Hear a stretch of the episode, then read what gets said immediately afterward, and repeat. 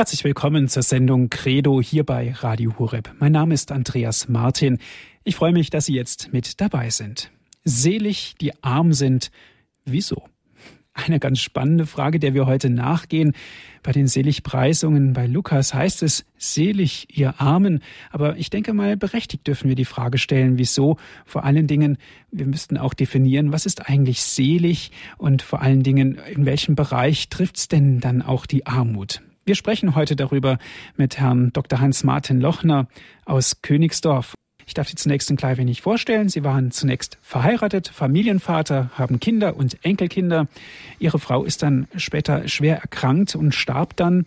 Und dann haben Sie das Theologiestudium auf sich genommen, sind Priester geworden und somit jetzt im Ruhestand, wir könnten auch sagen im Unruhestand, denn Sie machen sehr viel hier bei Radio Horeb für uns, für unsere Zuhörer, sei es im Musikprogramm, aber auch in den Credo-Sendungen.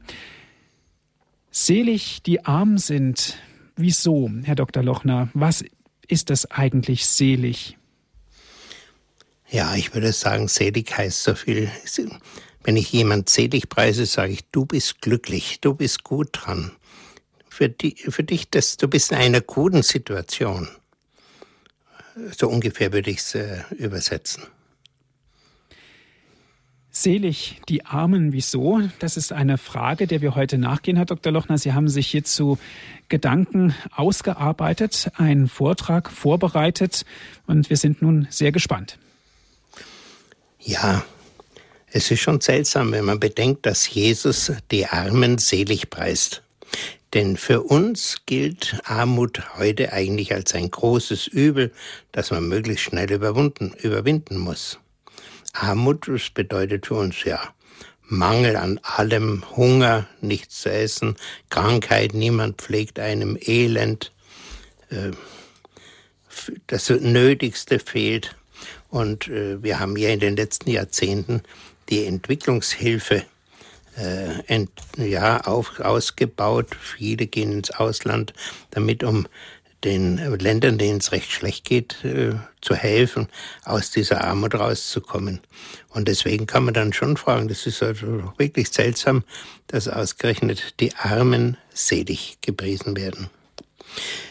Ich will mal versuchen, am Beispiel meines Enkelsohns, äh, was der erlebt hat, äh, das ein bisschen aufzuzeichnen. Der ist als zehn Jahren mit gebrochenem Herzen nach Neuseeland gegangen. Da hat er schon mal in seiner frühen Kindheit eine Weile gelebt. Und jetzt ging es ihm also sehr schlecht und er wusste gar nicht mehr, wie es weitergeht. Hat mir damals auch geschrieben. Deswegen. Und äh, in diesem Zustand, heimatlos, hoffnungslos, Mutterseelen allein im fremden Land, wird er offensichtlich von einigen großen Buben angesprochen, äh, wahrscheinlich Gleichaltrige, äh, die ihn mit nach Hause genommen haben. Und da entdeckt er, dass es also eine kinderreiche, bettelarme Familie Einwanderer von der Ungelinsel Tonga, die da irgendwo im Pazifischen Ozean weit weg von Neuseeland sind, die darüber gekommen. Äh, Vulkaninsel hatten also Not. Und, äh, aber eine Familie voll Heiligen Geistes wirklich eine Familie, die ganz mit Gott verbunden war und ganz aus Gott heraus lebte. Und äh, in dieser Familie erlebte er etwas, was er natürlich in einen Familien bei uns in Deutschland heute kaum erlebt, nämlich, dass die Mutter manchmal die Kinder zusammenruft, äh, so um 10 Uhr vormittags, Kinder, wir müssen beten, wir haben heute Nachmittag nichts zu essen, heute Mittag nichts zu essen. Und dann erlebt halt mein Enkelsohn zu seiner großen Verwunderung tatsächlich, immer wenn die beten, dann kommt das auch. Das wird ihnen auch, die Bitte wird ihnen wirklich erfüllt, die werden erhört. Äh, Später ist auch meine Tochter noch mal in dieser Familie gewesen, hat mir erzählt, du, die haben so eine uralte Rostlaube gehabt, ihr Auto, das musste repariert werden. Und da hat auch die Mutter gesagt, Kinder, wir müssen beten, wir haben kein Geld, das Auto abzuholen nach der Reparatur. Und dann ist gebetet worden und dann kam das Geld und dann sind sie hingegangen haben äh, das Auto geholt. Äh, er hat also nicht nur einmal, der, der Enkelsohn, sondern wiederholt erlebt, diese Menschen erleben, leben in einem absoluten Vertrauen auf Gott und sie erleben tatsächlich, dass dieser Gott, zu dem sie immer wieder ihre Zuflucht nehmen, dass es sich wirklich erkenntlich zeigt, also wirklich hilft. Ergebnis, nach einigen Wochen hat sich mein Enkelsohn, der bis dahin nicht getauft war, bekehrt und ist Christ geworden. Und jetzt ist er zurückgekommen, anschließend, ja, nach einem Jahr etwa, zurückgekommen mit dem festen Entschluss, und er ist mitten dabei, er will sein ganzes Leben der Aufgabe widmen, Menschen zu Gott zu führen. Solche Erfahrungen, dass Menschen arm, ganz arm sind, mittellos sind und zu Gott rufen, die gibt es vor allem in der dritten Welt, besonders auch kenne ich solche Berichte aus Afrika. Vielleicht kennt der eine oder andere die Bücher von der Heidi Baker, die ja darüber berichtet hat, beispielsweise berichtet hat. Menschen, die total verarmt sind. Aber wenn sie äh, in ihrer Not und in ihren Anliegen beten, zum Beispiel um Heilung beten, dann wird sehr viel häufiger das Gebet erhört als bei uns, die wir ja gar nicht so auf die Hilfe angewiesen sind. Wir können immer noch, auch wenn wir mal für einen Kranken beten, sagen, na ja, unsere Ärzte sind schon gut, die werden das schon hinkriegen. Aber da gibt's halt dort keine Ärzte. Und sie berichtet auch, dass vor allem auch die Kinder selber, wenn die Kinder gebetet haben, kleine Schulkinder gebetet haben, dass deren Gebete ganz besonders oft erhört worden seien, bis dorthin, dass sie also berichtet, dass sie dort Totenerweckungen erlebt haben und viele Heilungen, viele Essensvermehrungen und ähnliche Dinge. Äh, von, ja, was wir eben hier bei uns im Westen kaum kennen dieses volle Gottvertrauen und dieses ganz sich äh, Gott anvertrauen, das scheint die Voraussetzung zu sein, dass solches wunderbare Eingreifen von Gott her ermöglicht wird. Wir kennen das im Übrigen auch in Europa, also so ganz fremd ist uns das nicht. Äh, wenn man in die Ordensgeschichte zurückschaut, in die, Geschichte unserer karitativen Einrichtungen, dann findet man immer wieder dasselbe. Da haben Menschen sehen eine Not und sie wollen mit allen Mitteln diesen, dieser Not Abhilfe schaffen und fangen mit kleinsten Mitteln an, ganz im Kleinen. Und die Werke wachsen und wachsen und wachsen und werden immer größer und sie können äh, hier also ganz neue Wege einschlagen und neue Einrichtungen schaffen. Äh, so ein Mann, der das sehr früh, nämlich so äh, Ende, so um 1690, äh, 92, 93 und so weiter, geschafft hat, so einen Aufbau aus dem Nichts, ist August Hermann Franke, ein evangelischer Pfarrer in Halle, der dort äh, anfing, äh, ja, er erzählt selber, er hat eines Tages in seinem Opferstock fünf Taler gefunden und das war für die damalige Zeit schon eine Barschaft. Und er hörte gleichzeitig, dass es Waisenkinder gab, äh, für die überhaupt niemand gesorgt hat. Gab er so Waisenhäuser damals nicht. Und er hat sich also dieser Kinder angenommen, hat sie also zunächst in Familien äh, gebracht, dass sie dort verpflegt worden sind, untergekommen sind. Dann hat er gesagt, ja, die müssen ja auch was lernen, hat aufgebaut, äh, angefangen, Armenschulen zu aufzubauen. Dann hat er gemerkt, also wenn die Kinder dann immer wieder nach Hause kommen, lernen sie da immer wieder Schlechtes. Es wäre besser, man könnte diese Kinder doch in einem Haus unterbringen. Und dann hat er Lehrer angestellt für seine Abendschule. Das waren nicht Lehrer, sondern das waren Studenten, die da in Halle an der Uni waren, denen er für ein paar Groschen, äh, die dann bereit waren, da zu unterrichten. Dann musste er den armen Studenten, äh, musste auch noch Tische einrichten, dass die kostenlos essen konnten und so weiter. Und so ist eines zum anderen gewachsen. Äh, schließlich hat man angefangen, ein Haus zu bauen. Erst hat man alte Häuser gekauft, dann hat man gemerkt, das reicht nicht, dann hat man neue angefangen. Und er, das Interessante ist bei diesem Franke, er hat von vornherein gesagt, er will keinen Bettelbrief schreiben. Er will niemand um Geld beten. Und er hat einfach darauf vertraut, wenn er diese Aufträge, die Gott ihm gezeigt hat, erfüllt Und wenn er darum betet, dann kommt das Geld. Und das ist tatsächlich passiert.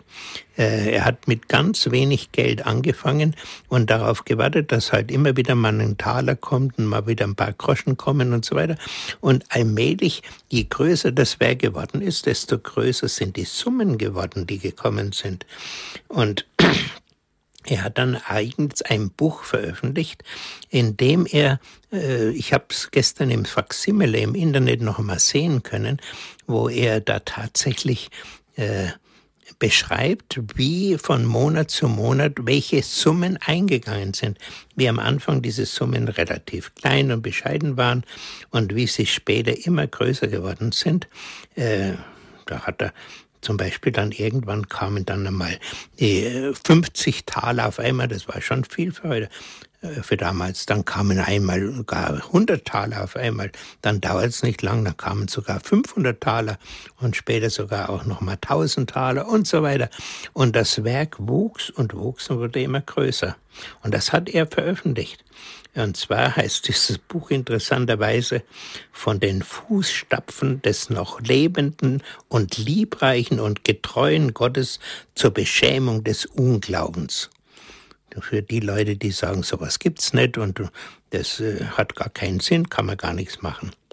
Aber wie gesagt, auch Franke ist keineswegs der Einzige.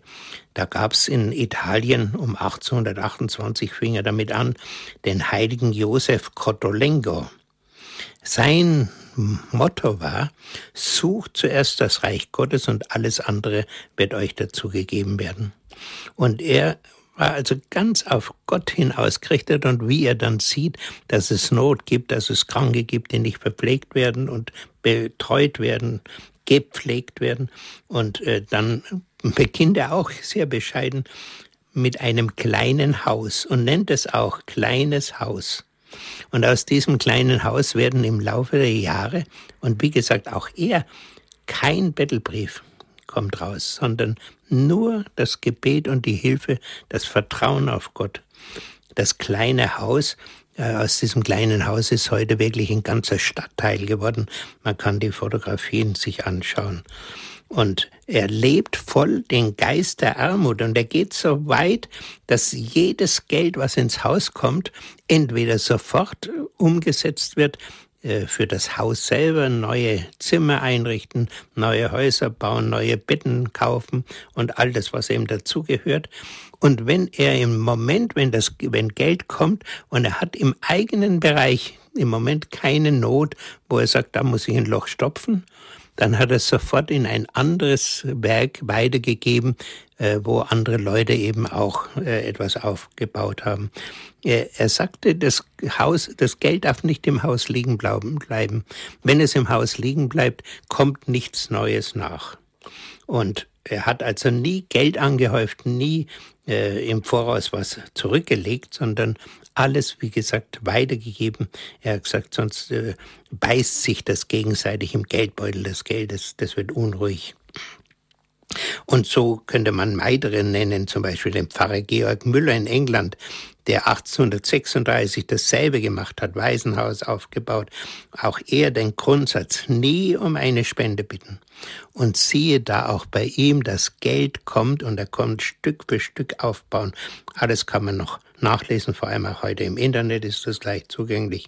Oder ein anderer Mann, der bei uns zum Beispiel in der charismatischen Erneuerung recht bekannt ist, der amerikanische Pfarrer David Wilkerson. Der hat das Teen Challenge Unternehmen gegründet, wo also seitdem Hunderte von jungen Leuten aufgefangen werden, Süchtige äh, zurückgeführt werden, von ihrer Sucht befreit werden, wobei das Gebet, äh, Gebet mit Handauflegung eine ganz große Rolle bei ihm spielt. Und er hat also zunächst einmal in New York diese Jugendbanden versucht aufzufangen, die, die Kinder rauszuholen, hat dann auch äh, diese Straßenkinder sich angenommen und äh, schließlich, wie er sieht, so viele sind süchtig, hat er gesagt, wir brauchen ein Haus, dass wir die Leute längere Zeit bei uns im Haus halten, mit ihnen beten, mit ihnen äh, sie zu Gott führen, dass sie frei werden. Und er hat angefangen, Geld zusammen zu sparen. Und immer wenn er eine kleine Summe zusammen hatte und dachte, oh, jetzt können wir vielleicht bald mal anfangen, ein Haus zu kaufen, äh, in dem Moment kommt irgendeine große Ausgabe und das Geld ist wieder weg. Und nachdem er mehrere Anläufe vergeblich waren, sagte eines Tages seine Frau zu ihm, weißt du, du machst das verkehrt. Du musst erst das Haus kaufen, ohne Geld. Einfach auf äh, Borg kaufen oder auf Raden kaufen und dann wirst du sehen, dass das Geld kommt.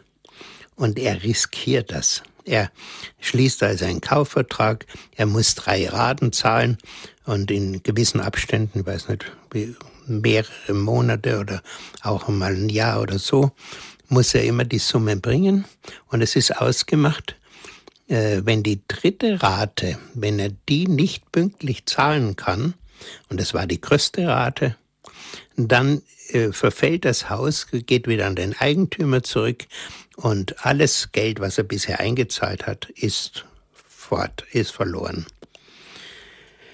Er betet, die ersten zwei Raden kommt das Geld immer gerade noch rechtzeitig, dass er es wieder zahlen kann. Und beim dritten scheint es nicht mehr zu funktionieren. Eine größere Summe fehlt ihm und er betet und er betet. Der Termin kommt immer näher und Schließlich ist der Tag da und er denkt, um Gottes Willen, Herr, du kannst doch die armen jungen Leute da jetzt nicht verloren gehen lassen, wo wir so nahe am Ziel sind. Und in aller, allerletzten Minute kommt das Geld, und zwar genau der Betrag, der noch gefehlt hat, auf den Pfennig. Und er kann das Haus kaufen und kann mit dieser Teen Challenge Arbeit anfangen. Und wie gesagt, seitdem sind Hunderte und auch, ich glaube, wohl Tausende von jungen Leuten durch dieses Haus gegangen. Wie gesagt, all diese Dinge hat es immer gegeben.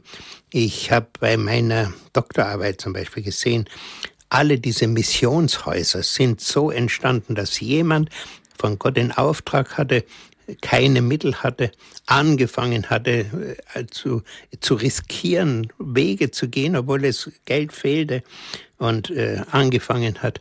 Und siehe da, der Segen kam. Alle karitativen Einrichtungen, von denen es ja heute in der katholischen Kirche überall welche gibt, Häuser für äh, äh Behinderte und was es so alles auf Krankenhäuser und so weiter. Überall äh, ist dasselbe passiert. Äh, das Geld kommt. Und zwar interessanterweise, je größer das Haus oder das Unternehmen geworden ist, desto mehr Geld kam in der Regel. Ich habe das zum Beispiel auch bei meiner Doktorarbeit gesehen. Seraphisches Kinderwerk Altötting. Ich weiß gar nicht, ob es das heute noch gibt, aber damals in der Zeit, wo meine Arbeit spielte, da ist das immer wieder sichtbar geworden und die haben also auch immer wieder äh, die Kapuziner, glaube ich, waren das dort, immer wieder äh, gebaut, ausgebaut, ihre Arbeit. Aus jüngster Zeit übrigens gibt's diese Schwester Angelika aus Amerika, die EWTN aufgebaut hat. Jenes EWTN, jenes Fernsehprogramm, was wir ja auch in Deutschland hier empfangen können. Wer eine Schüssel hat oder übers Internet kann man es auch empfangen. Diese Schwester hat in einer Garage mit 200 Dollar angefangen, äh, Filme zu drehen, hat diese Filme äh, an die Privatsender weitergegeben und die haben sie dann in ihren Programmen abgespielt.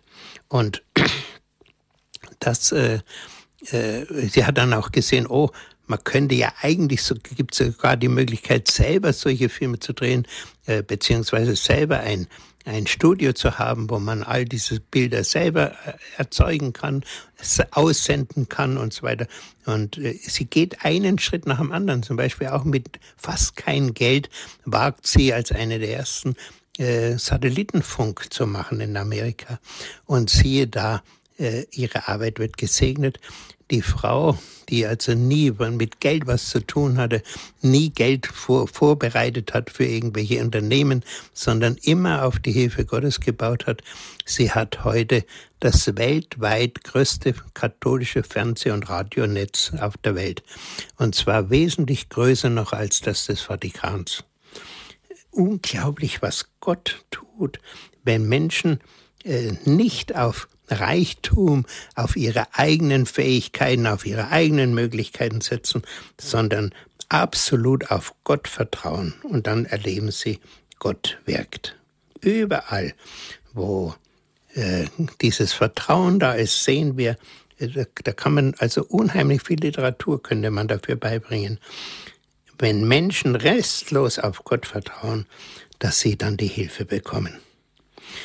Wir machen nun eine kleine Musikpause mal und äh, ich werde nach der Musikpause dann nochmal auf die Frage eingehen, wieso kam es eigentlich, dass mein Enkelsohn sich nicht in Deutschland bekehrt hat, obwohl er doch von mir auch immer wieder Hilfen gekriegt hat, dass da diese Erfahrung in Australien, in Neuseeland nötig war. Aber wie gesagt, da komme ich nachher drauf zu sprechen.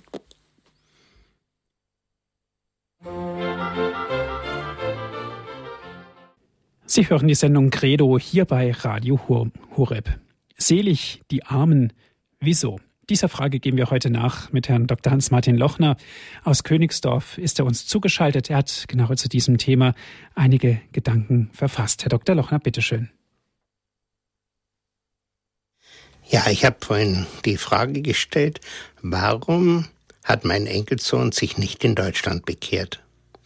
Ich würde sagen, weil er das, was er da in dieser Familie erlebt hat, in Deutschland kaum erleben kann. Da müssen ja, ja, weil wir ein Wohlstandsland sind, da müssen offensichtlich zwei Dinge zustande kommen, nämlich eine wirkliche Not und Hilflosigkeit auf der einen Seite und auf der anderen Seite ein absolutes Vertrauen auf Gott. Ein vom Heiligen Geist beflügeltes, absolutes Vertrauen, das wirklich auch, wie wir es dann bei den späteren Beispielen gesehen haben, äh, ein Risiko eingeht. Übrigens, all diese Leute, von denen ich da vorhin gesprochen habe, die sind alle für verrückt gehalten worden. Wie kann man bloß? Also das ist doch Unsinn, das kann doch nie gut gehen und so weiter. Und äh, am Schluss ist es eben doch immer wieder gut gegangen. Aber zunächst ist jeder von den Leuten hat Widerstand erlebt. Ja, warum konnte er das in Deutschland nicht erleben? Äh, da kommt wieder ein Jesus-Ruf, äh, Jesus-Wort, was uns äh, sehr aufmerksam werden lässt. Das heißt nämlich, äh, das steht auch bei Lukas im Zusammenhang mit den Seligpreisungen. Bei Lukas gibt's vier Seligpreisungen und dann auch vier Weherufe. Und einer von diesen vier Weherufen heißt, Wehe euch, ihr Reichen. Warum sagt Jesus das? Ist Reichtum schlecht? Nein, das ist er bestimmt nicht. Im Gegenteil, im Alten Testament wird er sogar als Segen empfunden. Er ist nicht schlecht, aber er ist gefährlich und verführerisch. Die große Gefahr, dass ein Mensch, wenn es ihm gut geht, dass er auf Gott vergisst. Das Problem hat es immer gegeben, gibt es übrigens viele Sagen auch aus der Vergangenheit von früheren Jahrhunderten, wo äh, Städte, Länder reich geworden sind, wo sie geprasst haben und so weiter und äh, wo das dann irgendwie schlimm geendet hat. Manche wird berichtet, die seien dann untergegangen und so weiter. Es ist also diese große Gefahr und die gibt's bei uns ganz offensichtlich in Deutschland auch. Ich darf Ihnen da wieder ein Beispiel erzählen, was ich selber erlebt habe. Äh, als ich da über mehrere Jahre in einer kleinen landwirtschaftlich orientierten Pfarrei tätig war, aushilfsweise, kam mal ein junger Bauer zu mir und sagt, Herr Pfarrer, ich brauche keinen Gott, ich hab doch alles. Ja, also wenn er alles hat. Das heißt, wenn er alles Materielle hat, scheinbar meint er auch, das Materielle ist alles, das ist eigentlich einzig Wichtige. Wenn er das hat, dann braucht er keinen Gott, dann, dann kommt, kann er ohne Gott leben. Und es wird ja auch ohne Gott gelebt. Auch schon damals habe ich das erlebt, aber heute zum Teil noch mehr. Es gibt deshalb so viel Unglaube bei uns, weil die Menschen meinen, nur die materiellen Dinge sind wichtig, alles andere ist unwichtig. Wenn wir das haben, dann brauchen wir praktisch keinen Gott mehr. Sicherlich ist das nicht der einzige Grund, warum die Menschen heute so sich von der Kirche so sehr, so weitgehend entfernt haben. Aber es ist sicher ein bedeutsamer. Und ich habe das ja auch selber erlebt. Äh, zum Beispiel als nach dem Krieg die Notzeit war. Ich erinnere mich noch an die Zeit, wie ich in München studiert habe, wo am Anfang noch die Straßen dermaßen voller Trümmer lagen, dass Autos durch, durch manche Straßen gar nicht fahren konnten, musste man erst langsam räumen. In manchen engen Straßen war es am Anfang sogar schwer, äh, zu Fuß durchzukommen, weil man so über äh, viele Trümmer steigen musste, dass es schwierig war. Und wie gesagt, äh, Hunger gab's. Es gab wenig zu essen. Ich habe auch als Student damals in München gehungert, denn wer nur von den Lebensmittelkarten gelebt hat und nichts anderes hatte, äh, das hat praktisch, gerade bei einem jungen Menschen, der viel Hunger hat, das hat natürlich nicht gereicht. Aber in dieser Notzeit habe ich erlebt, was ich später so nie mehr erlebt habe. Volle Kirchen in München. Das kann man sich heute gar nicht mehr vorstellen. Diese Riesenkirchen, die wir ja zum Teil haben, äh, mit 800 und noch mehr Plätzen drinnen. Alles gesteckt voll. Wenn ich da äh, Viertelstunde vor Gottesdienstanfang am Sonntag zur Kirche gekommen bin, habe ich schon fast keinen Sitzplatz mehr gekriegt. Ich weiß, ich hatte so einige Winkel ausgespäht immer, wo nicht so stark besucht war, dass ich vielleicht noch einen Platz kriegte. Aber zum Beispiel gerade in der Ludwigskirche, wo ich mit meiner späteren Frau immer mit, mit den Rädern hingefahren sind um 11 Uhr zur Gardinemesse. Wir haben nie einen Sitzplatz gekriegt, obwohl wir immer rechtzeitig da waren. Die Städte hatten damals, also auch München, Kirchenbesuch 50 Prozent. Das heißt, jeder zweite Münchner war am Sonntag in der Kirche. Äh, heute ist äh, aus flache Land, aus ganze Land gesehen, vielleicht 10 bis 15 Prozent Gottesdienstbesuch. Es variiert. Aber die Großstädte, die kommen also zwei, drei, vier Prozent. Über das kommen sie in der Regel nicht hinaus. Mit zunehmendem Wohlstand habe ich beobachten können, wie der Glaube zurückgeht, wie die Gottesbesucherzahlen zurückgehen. Und äh, dasselbe erleben wir heute interessanterweise auch in den neuen Ländern, also in der ehemaligen DDR, ich war damals äh, vor der Wende wiederholt drüben gewesen, habe diese lebendigen Pfarreien kennengelernt, volle Kirchen und die Menschen voll einer Inbrunst des Glaubens, wie ich sie am besten nicht mehr erlebt habe. Und äh, dann kommt die Wende und da kommt der Wohlstand und es geht deutlich rückwärts. Das, jeder Pfarrer drüben in den neuen Ländern hat dasselbe beobachten können. Und dasselbe heute auch in Polen.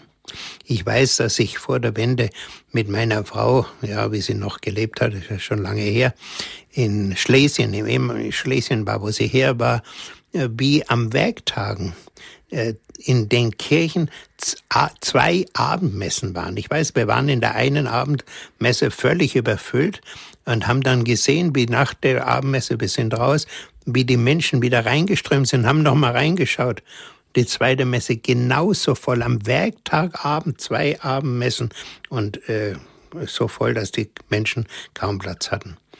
Äh, heute geht's auch in Polen deutlich zurück. Auch die Priesterberufungen nehmen ab. Also der, der, der Wohlstand, der hat die Fähigkeit, den Menschen zu verführen. Ja, letzten Endes die Gefahr, dass, äh, dass äh, eine Art äh, Geld, das Geld zum Götzen wird, dass es ein Tanz ums goldene Kalb gibt. Äh, der Psalm 62, der warnt uns da ausdrücklich. Ich habe heute diesen Vers gerade wieder gesehen im, im Brevier. Wenn der Reichtum auch wächst, verliert doch nicht euer Herz an ihn. Aber wie gesagt, bei uns haben halt heute viele Menschen ihr Herz an den Reichtum, an den Wohlstand, muss man vielleicht bei uns sagen, Reichtum ist es nicht unbedingt, an den Wohlstand verloren. Geld wird zum Götzen, Tanz um goldene Kalb. Und der Paulus, der schreibt in diesem Zusammenhang im ersten Timotheusbrief, also dem, seinem Mitarbeiter Timotheus, Wer aber reich werden will, gerät in Versuchungen und Schlingen, er verfällt vielen sinnlosen und schädlichen Begierden, die den Menschen ins Verderben und in den Untergang stürzen. Also wirklich ein beherzig werden wertes Wort. Wer reich werden will, gerät in Versuchungen und in Schlingen. Und die Gefahr ist vor allem, dass er sinnlosen und schädlichen Begierden verfällt. Er kann sich ja alles leisten, also mache ich es halt auch. Und äh, wir sehen das ja heute bei uns, wie viele Menschen also nie genug Geld kriegen. Je mehr sie haben, desto mehr wollen sie noch. Äh, das ist äh, übrigens ganz natürlicherweise so, weil das Geld im Grunde nicht glücklich macht. Und äh, sie haben also, sagen wir mal, einige hunderttausend auf der Kasse, aber ich bin immer noch unglücklich. Also offensichtlich habe ich noch zu wenig. Ich kann mir zwar sehr vieles leisten und leiste mir auch vieles, aber es lässt mich dann am Schluss doch immer wieder unzufrieden zurück. Also muss ich noch mehr haben, um mir doch mehr leisten zu können und auch keine Angst mehr haben zu müssen, dass es eines Tages mein Geld verloren gehen könnte oder mein Reichtum verloren. Und ich muss immer noch mehr haben. Wie gesagt, wir hatten ja gerade jetzt in den letzten Zeiten sowohl bei den Bankern, aber auch bei anderen, auch äh, beim Präsidenten von FC Bayern zum Beispiel, haben wir ja gesehen, wohin solche Dinge äh, führen können und wie sch schlimm das ist. Es ist wichtig, äh, sich davor zu bewahren, die eigene Sicherheit im Besitz finden zu wollen. Davor warnt ja auch Jesus ausdrücklich davor in dem Gleichnis vom reichen Bauern, der sagt, oh, auf meine Feldern steht die Ernte so prachtvoll, so viel habe ich ja noch nie geerntet. Wo soll ich mit dem, mit dem vielen hin? Ich muss unbedingt Scheunen abreißen und ganz neue, ganz große bauen, sonst kriege ich das gar nicht unter. Und wenn ich das dann geschafft habe, dann kann ich zu meiner Seele sagen, nun Seele, hast du einen großen Vorrat, der für viele Jahre reicht. Ruh dich aus, iss, trink und freu dich deines Lebens. So steht's ja auch im Gleichnis. Und dann sagt der Herr, du Narr, noch in dieser Nacht wird deine Seele von dir gefordert werden. Wie gesagt, wir können mit all unserem Reichtum unsere Lebenszeit um kein, keine Sekunde verlängern. Ja, und deswegen, weil diese Gefahren vom Reichtum ausgehen und weil so viele Leute diesen Gefahren heute erliegen, es ist schwer, ihr nicht zu erliegen. Das muss man sagen. Das kennt ja jeder von uns, kenne ich ja auch selber. Und deswegen sagt Jesus, wie schwer ist es für Menschen, die viel besitzen, in das Reich Gottes zu kommen. Diese armen Leute in Neuseeland, die sind, obwohl trotz aller Armut, leben die aus diesem Reich Gottes, nämlich in diesem totalen sich Gott anvertrauen und auf alles auf Gott setzen, auf Gott die Hoffnung haben und auf nichts anderes. Aber wir, wir setzen unsere Hoffnung auf alles Mögliche, aber eben weithin nicht mehr auf Gott. Und deswegen, der, der Reichtum verführt uns dazu, zu denken, ach, so wie der Bauer, ich habe doch alles, ich brauche keinen Gott. Jetzt könnte man natürlich äh, fragen, ja, ist dann Besitz schlecht? Soll man nichts besitzen? Besitz, das wäre also sicher nicht in Ordnung, einfach ihn als schlecht zu benennen. Wie gesagt, verführerisch ist. Er kann eine Gefahr für den Menschen werden, wenn der Mensch nicht gefestigt genug ist. Aber wenn wir jetzt zum Beispiel diese Leute, die ich im ersten Teil erwähnt hat, diesen Pfarrer Franke, äh, diesen Georg Müller, den Sankt den heiligen Josef Kodolanke und wie sie alle heißen, die Angelik, Schwester Angelika, wenn wir sie anschauen, die brauchen, damit ihre Werke gedeihen können, spendenfreudige, wohlhabende Leute. Wohlhabende Leute, die auch mal 100 oder 500 oder 1000 Taler spenden können und die auch bereit sind, das zu tun. Es ist ja nicht jeder, der wohlhabend ist, bereit, das zu tun. Und äh, viele, die auf diese Weise über gute Mittel verfügt haben, reichlich Mittel verfügt haben, haben in der Kirche, in der Geschichte der Kirche oft großen Segen gestiftet, viel Segenreiches getan. Zum Beispiel habe ich selber erlebt, das ist also vor 40 Jahren etwa gewesen, da sagte mir ein Freund, du, da gibt's ein hochinteressantes Buch über Wunder, da brauchst du nur an die und die Adresse schreiben, dann kriegst du das kostenlos zugesandt. Das Buch hieß Wunder sind Tatsachen. Ich hab's heute noch. äh, da hat offensichtlich eine reiche Frau oder Mann, ich weiß es nicht, habe es nie erfahren, eine große Stiftung gemacht und hat viel Geld gegeben, damit jeder Priester, der wollte, erfahren konnte, dass Wunder tatsächlich immer gegeben hat und auch immer geben wird. Äh, das hat ein Pfarrer damals in Rom zusammengestellt aus den Heiligsprechungsprozessen und nachgewiesen, alle Wunder, die es zur Zeit Jesus gegeben hat, gibt's bis heute immer noch genauso, wie es damals gegeben hat. Aber wie gesagt, wir haben das ja weithin vergessen, ver, äh, wissen gar nicht mehr darum. Und deswegen hat die Frau gesagt, ich möchte versuchen, dass wir die Pfarrer, die heute nicht mehr an Wunder glauben, dass die das hören und äh, merken, das hat's gegeben und dass sie wirklich damit rechnen dürfen, dass Gott wirkt. Und äh, dieses mit dem eigenen Geld viel Gutes aus, äh, anrichten und, und ermöglichen, äh, hat ihr Jesus auch ausgedrückt. Er sagte, macht euch Freude mit dem ungerechten Mammon. Macht euch Freunde mit dem ungerechten Mammon. Nee, also an dem Geld steckt ja also so einiges an Problematik, aber ihr könnt euch Freunde damit machen, ihr könnt Gutes damit tun. Und auch der heilige Paulus ist in dieselbe, hat in dieselbe Richtung gewirkt. Er sagt zu Timotheus im ersten Timotheusbrief, ermahne die, die in dieser Welt reich sind, nicht überheblich zu werden und ihre Hoffnung nicht auf den unsicheren Reichtum zu setzen, sondern auf Gott, der uns alles reichlich gibt, was wir brauchen. Der uns alles reichlich gibt, was wir brauchen. Das war ja auch eben die Erfahrung so vieler, auch die Darmstädter Marienschwestern, von denen ich gar nicht gesprochen habe, die haben das genauso gemacht. Wie gesagt, viele, viele haben diese Erfahrung gemacht. Äh, Gott sorgt für uns, wenn wir unsere Hoffnung nicht auf unseren Reichtum setzen, sondern auf ihn. Und äh, Paulus sagt dann auch über Timotheus zu den Reichen, Sie sollen wohltätig sein, reich werden an guten Werken, freigebig sein und was sie haben mit anderen teilen. Also in dieser Richtung äh, passiert ja auch, auch heute, muss man ja wohl offen sagen, viel Gutes. Und gerade die ausländischen Bischöfe also aus äh, Südamerika, aus Mittelamerika, auch aus vielen asiatischen Ländern, sind voll des Lobes über die deutsche Kirche, dass in Deutschland so viel gespendet wird, wie wohl in keinem anderen Land der Welt. Und so viele Spenden hinausfließen und so viel Leid auch in der Welt äh, gelindert werden kann mit Hilfe diesen, dieser Spenden, die von Deutschland kommen.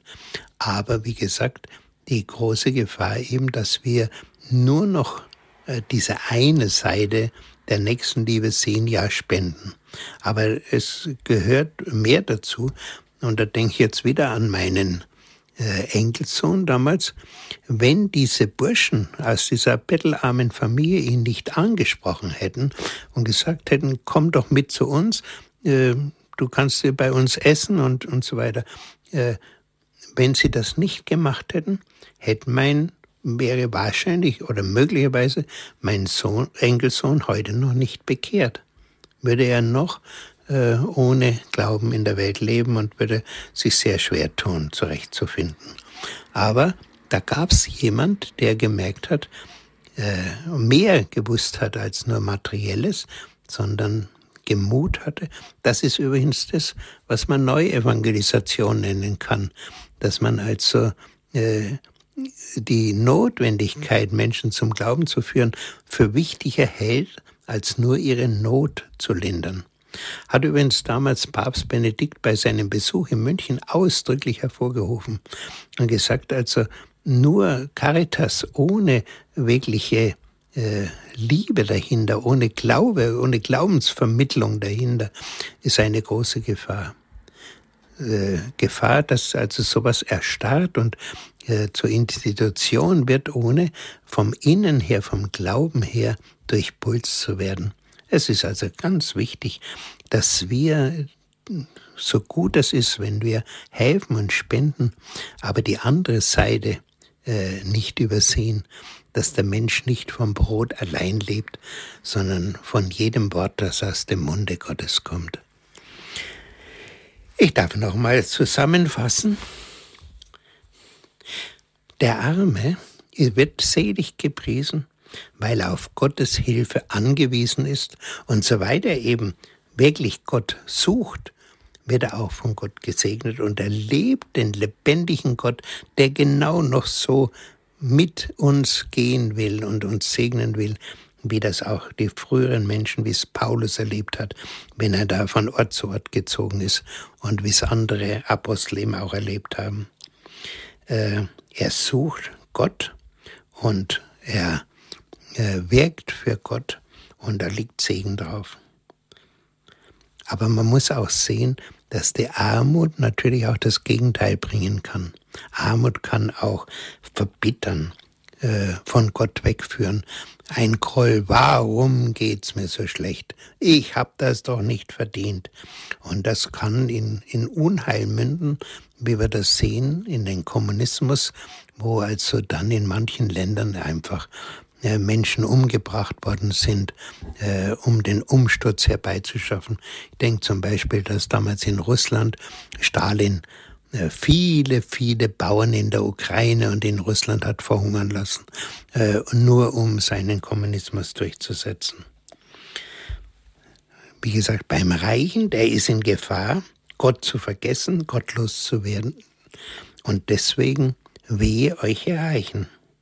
Aber man muss dann wieder auf der anderen Seite sagen, aber wenn er freigebig ist und mit deinem Reichtum Gutes tut, dann kommt auch durch ihn viel Segen. Aber wie gesagt, beide haben eine Chance, aber bei, für beide gibt es auch eine Gefahr, sowohl für den Wohlhabenden wie für den Armen.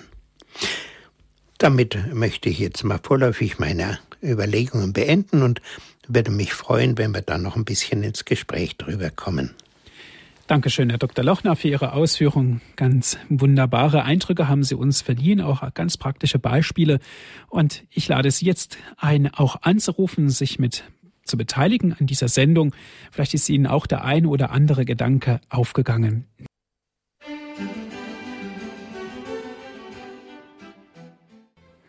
Sie hören Radio Horeb die Sendung Credo. Selig die Armen. Wieso? Dieser Frage gehen wir nach mit Herrn Dr. Hans-Martin Lochner aus Königsdorf.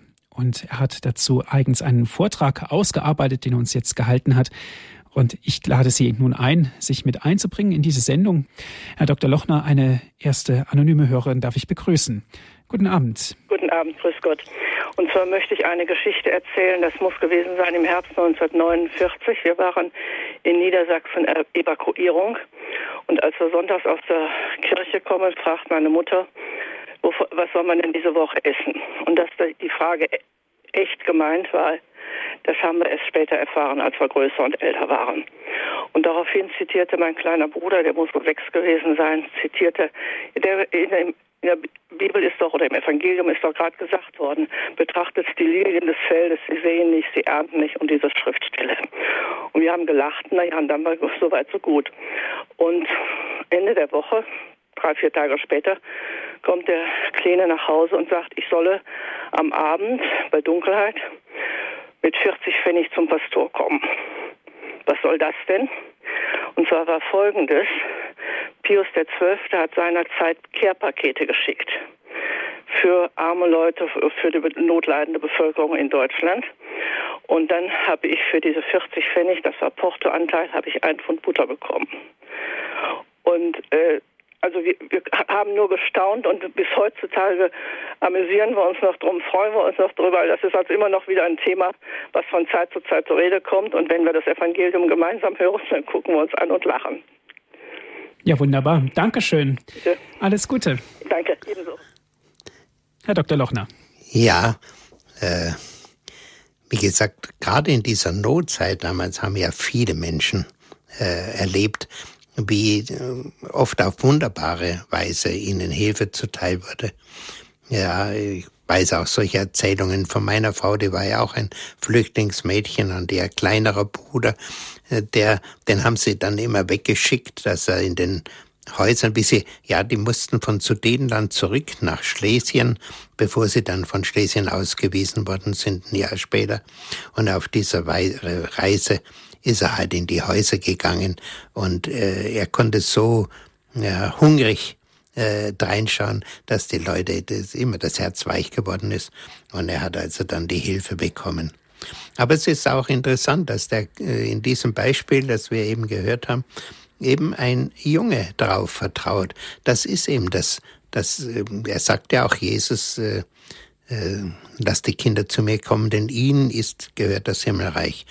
Dass diese Kinder in ihrem grenzenlosen Vertrauen, das, was Gott gesagt hat, das stimmt auch und das wird er tun, äh, uns da oft überlegen sind, dass wir tausend äh, Bedenken haben, äh, wenn wir, wenn uns irgendwas Positives da gesagt wird, ah, wird das gehen, wer weiß, kann aber anders gehen und so.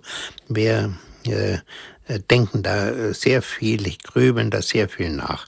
Aber ähm, ich habe gerade an diesen Beispielen, die ich vorhin erzählt habe, selber wieder neu gelernt, äh, dieses enorme Vertrauen, was diese Leute hatten und diesen Mut, den sie hatten, mit gewissen, ja, mit leeren Händen, aber mit dem Gewissheit, Gott steht dahinter, ein Werk anzupacken und dass aus diesen kleinen Anfängen dann Großes geworden ist.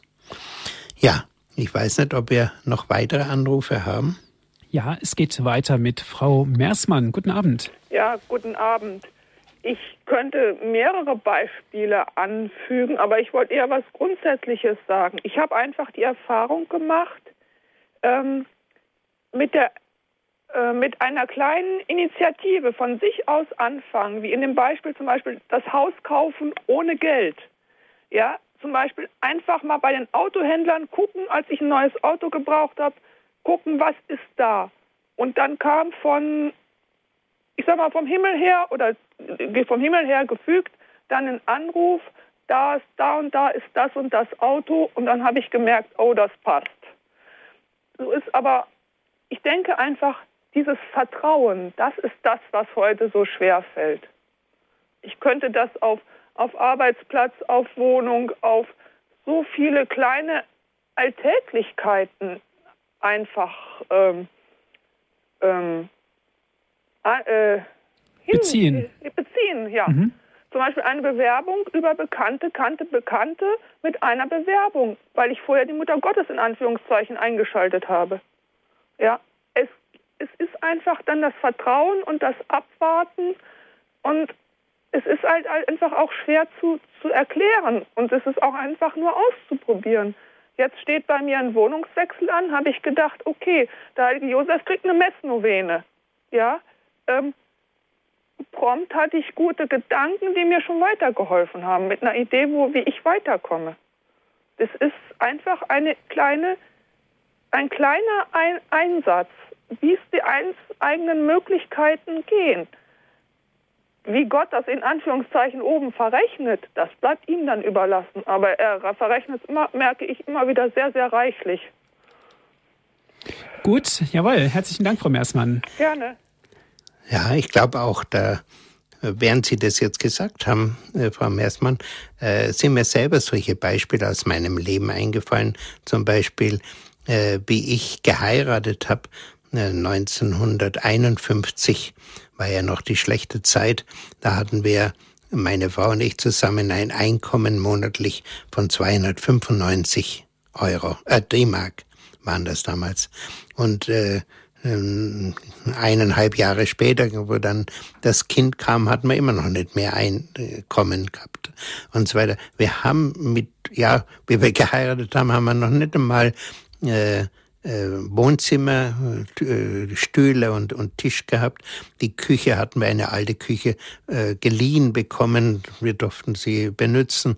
Äh, das waren ganz primitive kleine Anfänge, aber wir haben es riskiert.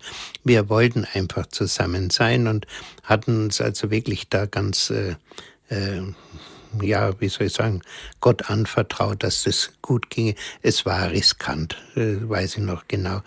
Aber heute weiß ich, dass man da viel mehr noch Vertrauen haben kann, als wir es damals hatten. Dass wir wirklich äh, im Glauben vorangehen darf und äh, Schritt für Schritt gehen darf. Gut, danke schön, Herr Dr. Lochner. Es geht weiter mit Frau Borell aus Walderstadt. Grüß Gott. Guten Abend.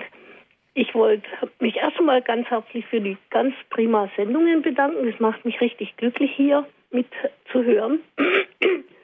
Und muss auch ehrlich sagen, ich habe das schon von Kind an erlebt, dass wenn man mit einem wirklich gläubigen Herzen was gibt, man kriegt es vielfältig zurück. Mir hat es immer so Freude gemacht, andere zu beschenken und ich weiß nur einmal hatte ich gar nichts mehr. Ich hatte echt nichts mehr. Da dachte, na, du bist ja gut, du gibst alles her, was machst du jetzt? Mittags kriegte ich Post von einem Bekannten. Und das war schon ein alter Mann, der hat, der hat mich so möge und hat immer gesagt, ich sei sein bestes Enkelkind. Und ich mache den Brief auf und in dem Brief waren 50 Mark. Dann hatte ich wieder was zum Leben. Und äh, so habe ich es eigentlich durchweg erleben dürfen, wenn ich nicht groß war. Wie wird es weitergehen? Und einfach vertraue, Gott hilft mir durch. Dann schaffe ich es. Das durfte ich also bis jetzt erleben und ich vertraue darauf, dass es so weitergeht. Und äh, was ich oft sage, ist, äh, wenn man sagt, viele Menschen leben in der Welt ohne Gott, ich sage immer, ohne Gott kann man eigentlich nicht leben. Man kann zwar existieren, aber leben ist wirklich ein Leben, wenn man ohne Glück lebt. Ja, da haben Sie voll recht, würde ich ganz unterstützen. Äh, das ist ein großes Unglück, dass viele Menschen heute meinen, äh, ja, nur das Materielle muss ich haben und dann kommt das Glück von allein. Und das stimmt halt leider hinten und vorne nicht. Wie gesagt, ich habe selber äh, mit meinen 13 Enkelkindern äh, habe ich genügend Anschauungsmaterial, äh, wie heute die Jungen auf der Suche sind. Allerdings muss ich etwas ganz Positives sagen. Bei den ganz Jüngeren, äh, scheint ein neuer Hunger aufzubrechen. Sowohl, das sind also zum Teil die jungen Leute, die ohne Glauben aufgewachsen sind, die spüren, die intelligent genug sind und spüren, uns fehlt etwas und die sich auf die Suche machen.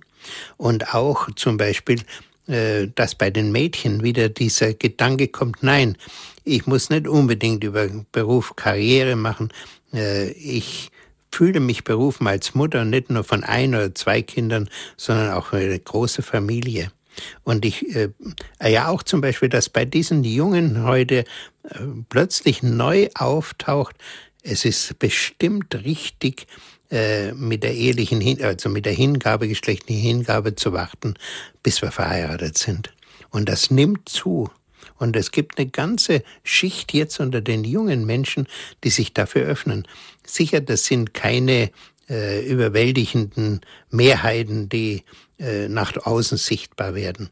Aber äh, sie sind da und vor allem solche Eliten, möchte ich fast sagen, hat es in der Kirche immer wieder gegeben und die bestimmen auf die Dauer äh, das Gesicht der Kirche. Insofern wächst da von unten her etwas ganz Neues, auch eben diese Bescheidenheit. Äh, das, ich muss nicht unbedingt, was weiß ich, alle Dinge haben, die man heute haben kann, sondern dass man sich bewusst bescheidet. Also ich kenne das so junge Familien mit vier Kindern, mit fünf Kindern und äh, bescheiden lebend, kein großes Einkommen, aber dieser, dieser Mut, Ja zu sagen, zum Leben. Zum Beispiel, der fehlt ja bei unseren Familien, die also nur ein oder zwei Kinder haben wollen. Äh, der, der Mut, äh, für eine größere Familie da sein zu können. Aber äh, da gibt's eine Wende jetzt, da, da bahnt sich etwas Neues an. Wir sehen es in der Kirche an verschiedenen Stellen heute, dass sich da Neues anbahnt und Neues im Kommen ist und wirklich ein neues Aufblühen, würde ich sogar sagen. Eine neue, neue tiefe Gläubigkeit und Religiosität. Dankeschön, Herr Dr. Lochner, für Ihre Ausführungen. Sie haben gesagt, bescheiden bleiben, das ist oftmals auch der richtige Weg. Schauen wir auch noch auf unseren Papst Franziskus. Er lebt es uns in gewisser Hinsicht ja auch vor, diese Bescheidenheit. Ja, also äh, da musste ich, wie ich jetzt äh, hörte oder sah, dass er so mit einem bescheidenen Auto in Rom herumfährt, musste ich an unseren früheren Weihbischof in München denken, Ich habe äh, ja auch im Ordinariat gearbeitet und konnte jeden Tag sehen, dass der Herr Weihbischof mit einem Käfer äh, ins, ins Ordinariat gefahren ist. Und der war dann auch äh, im Parkplatz zu sehen. Äh, der hatte keinen Mercedes und er brauchte auch keinen Mercedes. Wie gesagt, äh, diese Bescheidenheit und dieses äh, ich muss nicht nach groß nach außen etwas heraushängen. Es ist gar nicht nötig. Das ist etwas, was wir wirklich in der Kirche auch brauchen. Und wie gesagt, das zeigt sich jetzt bei diesen jungen Familien, die ich so kenne, ganze Reihe in meiner Umgebung, wo ich sage, oh, guck mal an. Und eben auch wieder der Mut zu Kindern.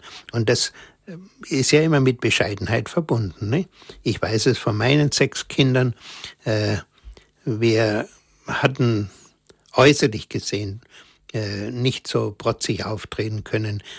Äh, es war auch interessant, dass meine Kinder dann unter ihren Freundinnen sich immer Mädchen gesucht haben, die auch aus bescheiden lebenden Familien kamen. Alle, die so aufgedonnert waren und so viel hergemacht haben, ja, wir sind die Familie sowieso und wir sind ganz groß, mit denen wollten sie nichts zu tun haben. Sie haben sich man könnte sagen, ihresgleichen gesucht und sind dabei gut gefahren. Also, äh, wie gesagt, da, es kommt da heute, äh, scheint mir etwas Neues und äh, Gutes auf uns zu, äh, eine neue Bescheidenheit. Und wenn der Papst das äh, vorangeht und auch nach außen hin zeigt, äh, dieses Beispiel zeigt, man braucht alle diese großartigen Dinge nicht, das wird unserer ganzen Kirche gut tun. Äh, mehr Bescheidenheit und mehr Schlichtheit, Einfachheit. Wir sehen es auch bei den Heiligen. Die haben alle sehr schlicht und einfach gelebt. Herr Dr. Lochner, herzlichen Dank für Ihre Ausführungen. Die Sendezeit ist nun am Ende. Auch danke an alle Zuhörer, dass Sie mit dabei gewesen sind. Und wie immer gibt es diese Sendung zum Nachhören auf CD rufen Sie unseren CD-Dienst an, wenn Sie einen Mitschnitt dieser Sendung wollen, unter 08328 921 120. Noch einmal 08328 921 120 oder auf unserer Internetseite gibt es die Sendung auch zum Herunterladen auf den Computer www.hore.org, die Internetadresse. Noch einmal www.hore.org org nutzen Sie dort unser Download- und Podcast-Angebot. Herr Dr. Lochner, darf ich Sie zum Ende dieser Sendung um den Segen bitten? Oh Herr, ich möchte dich für alle Menschen bitten, die heute zugehört haben, auch alle, die selber in Not sind, die im Gebet mit Gott verbunden sind. Herr, segne du sie alle und segne auch die, die jetzt noch fern sind, die dich noch nicht kennen und gib, dass sie Menschen finden, die ihnen den Glauben so vorleben, wie das bei meinem Enkelsohn da in Neuseeland war. Menschen, die ihnen den rechten Weg zeigen, damit alle zu dir finden und dieses wunderbare Glück erleben dürfen, dir ganz zu gehören und dich im Herzen tragen zu dürfen. So segne alle, die heute zugehört haben, aber auch alle, die, die weit weg sind von Gott, der allmächtige Gott, der Vater, der Sohn und der Heilige Geist. Amen. Dankeschön fürs Zuhören. Es verabschiedet sich Ihr Andreas Martin.